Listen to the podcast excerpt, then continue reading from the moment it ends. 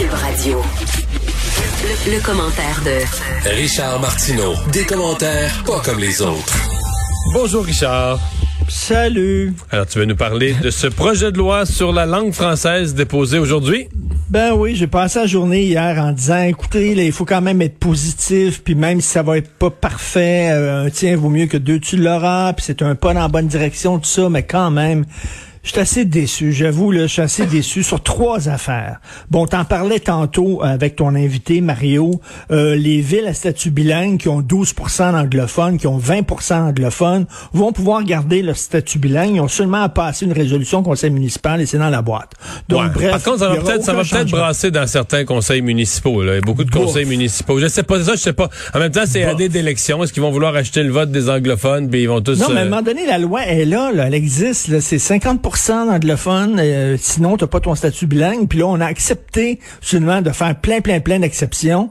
Et finalement, bon, on n'applique pas la loi. C'est-à-dire qu'il y a peut-être des, des villes là, qui vont avoir 12 d'anglophones vont pouvoir garder leur statut bilingue. Ça, ça, ça je trouve mais, ça mais très moi, euh, moi, l'autre question que j'ai, c'est, qu'il faudra vérifier. Moi, je m'excuse, je vais être plate, mais des gens qui correspondent pas aux définitions. Dans le fond, des gens qui se sont accidentellement, je vais le dire gentiment comme ça, euh, anglicisés, donc qui arrivent d'un pays qui est ni francophone ni anglophone, Ben oui.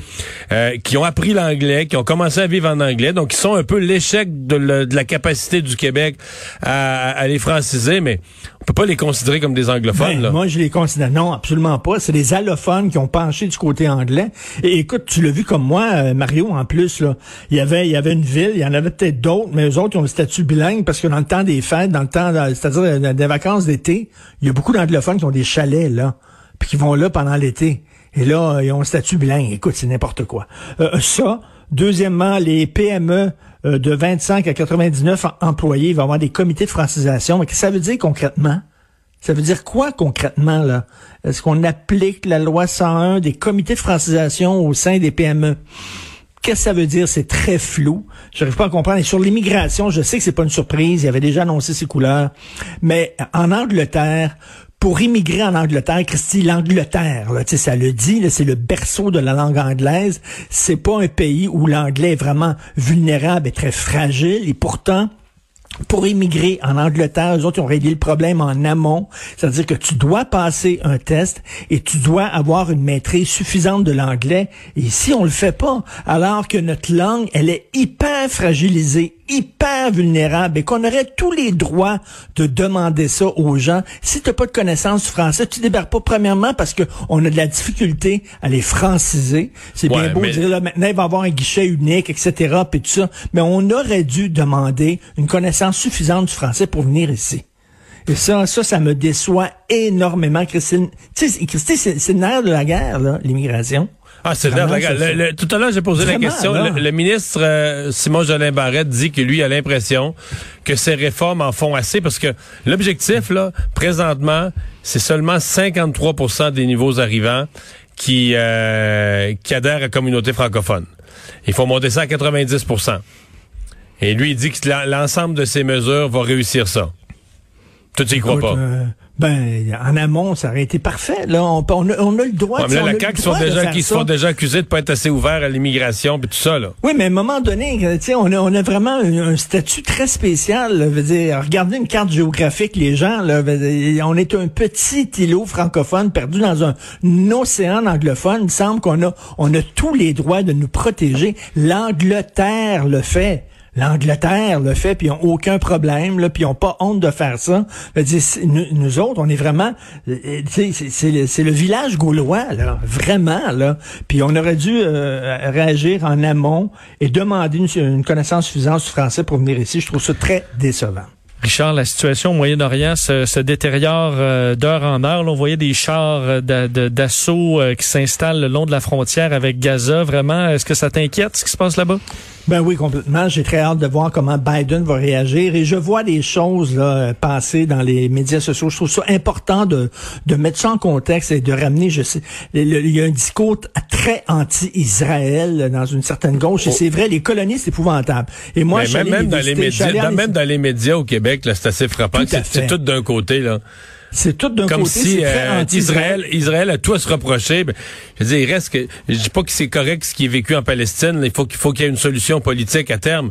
Mais là, ce qui s'est passé quand même, c'est que le Hamas s'est mis à tirer des roquettes. Là. Je veux dire, Ben, si, écoute, il si devait- quelqu'un se mettait à tirer des roquettes à partir des États-Unis sur Quaticook, d'après moi, on capoterait là. Ben, complètement. Il devait avoir des élections en Palestine. Les autorités euh, palestiniennes devaient organiser des élections. Finalement, ils les ont, ils ont reportées. Et il y a un, un bras de fer entre les deux gros mouvements, le Fatah puis l'Hamas. euh, à- à- en disant qui va défendre le mieux les Palestiniens. Et là, le Hamas, ben eux autres, ils veulent montrer, les rôles des mécaniques, ils veulent montrer que c'est eux autres là, qui sont les grands défenseurs des droits des Palestiniens. Ils veulent se, se positionner pour les prochaines élections. Et là, ben eux autres, ils ont décidé de, tu sais, de, de le jouer le tout pour le tout, puis en- envoyer des roquettes. Et tu sais que en plus, ils se cachent eux autres au sein de la population civile, donc ils utilisent la population civile comme des boucliers. Et ça, c'est très clair dans la Convention de Genève. C'est considéré comme un crime de guerre. Un crime de guerre. Ils savent bien? Ils envoient des roquettes et ils disent, ben là, c'est certain qu'eux autres vont nous tirer dessus et ils vont Et, tuer et civils. c'est pour ça, mais c'est pour ça qu'il y a autant d'enfants. C'est pour ça qu'il y a autant Ben oui. d'enfants victimes, alors qu'Israël vise des cibles militaires puis vise des des des, des Mais chefs des chefs en d'organisation. fait, C'est le Hamas qu'il faut blâmer. C'est le Hamas qui prennent ces pierres. Ils s'en foutent, le Hamas, qu'il y a des morts dans les civils. Parce que eux autres, au contraire, ça va être bon pour eux autres. Ils vont pouvoir blâmer Israël. Donc, eux autres prennent littéralement des enfants et les mettent devant, devant eux autres, là, en se protégeant. Disant, ben, s'il meurt, il Ouais. mourra. Mais la, mais pour façon d'Israël, de, la façon d'Israël de coincer la bande de Gaza, tout ça, c'est pas viable à long terme. là. Tu vas avoir une Non. population qui va être toujours révoltée, mais ça, ça prend une solution politique. Euh, C'est pas viable à long terme, mais les colonies aussi, c'est pas viable à long terme. Je suis allé les voir, je suis allé en Israël, j'ai vu, je suis allé dans une colonie. Écoute, c'est des monster house là, euh, avec des fontaines et tout ça qu'on construit euh, dans des territoires où ils devraient pas être finalement. Là, effectivement, ça prend une, une, solution, une solution politique. ça prend une solution politique. Je comprends qu'elle lente à mais arriver. Biden, il veut pas. Bi- Biden, il a pas l'air de vouloir jouer Ouais. l'arbitre. hein. Sauf Ça que- pas l'air d'être tenté. Sauf que même si tu trouves qu'une solution politique arrive pas, est-ce que tu es autorisé à te lever un matin et dire on tire des roquettes euh, d'un ville à tort et à travers? Absolument C'est- pas. ben, c'est ça. Absolument C'est pas. ça. Euh, mais bon, est-ce que tu crains, est-ce que c'est ce que certains craignent, là, que, ça, que euh, dégénère mais- mais- complètement? là? Sophie parlait euh, dans son émission hier à une euh, Israélienne qui, qui, qui est là-bas, là, qui était là-bas, puis elle euh, a dit là, quand ça sonne, là, quand la- imaginez ça, là, vous êtes comme tu dis à Quaticook, là, et là il y a une alarme qui sonne, tu as 60 secondes pour te rendre au bunker, pour te rendre là, dans ton endroit pour te protéger. Il y en a dans la rue, il y a des gens qui ont ça chez eux, qui ont un, appartement hein. qui est blindé dans le sous-sol. C'était le cas de l'invité de Sophie qui lui parlait. Elle dit là, je te parle, euh, j'ai trois enfants, je te parle de mon sous-sol blindé, etc. Euh, ils ont t'as 60 secondes pour tu vois là. Elle, elle venait d'immigrer en Israël. C'est une Montréalaise et là, ses enfants, 4, 10, 12 ans, je crois. Euh, là, il faut qu'elle leur explique. Ben, il y a des gens qui nous en veulent et tout ça. Ils envoient des roquettes, ils envoient des fusées. Il faut aller se cacher. C'est pas évident de vivre comme ça tout le temps là. Toujours, là, tu sais, c'est, c'est vraiment là, le, le discours anti-Israël, j'ai beaucoup de difficultés avec ça. Et Justin Trudeau qui est blanchi. Ben oui, mais ils ont rien que donné des contrats à sa mère, à son frère, à sa femme, etc. Mais il y a aucun problème. Là, finalement, ils ont blâmé à trois reprises Bill Morneau, mais pas Justin Trudeau. Il faut se rappeler, là, il faut se rappeler ce fameux euh, euh, euh, contrat-là qu'il devait euh, gérer, We Charity. Ils avaient participé à sa rédaction on avait demandé à We Charity euh, de créer un programme et eux autres, ils ont créé un programme qui était fait pour eux autres parfaitement et après ça, ben ils l'ont eu le contrat, ils l'ont décroché. On a, part- on a demandé à une entreprise qui était susceptible de, de, de biler, de, de, de bider pour ce contrat-là, de participer à sa, à sa rédaction et à sa conception. Déjà, dès le départ, il y a quelque chose qui marchait pas. Et euh, il y a plein de membres de sa famille qui ont profité de ça et qui ont gagné quand même pas mal d'argent avec ça. On dit qu'il a été blanchi. Écoute, là, c'est vraiment, il faut accepter, euh, faut accepter le bon, la décision de cette institution là.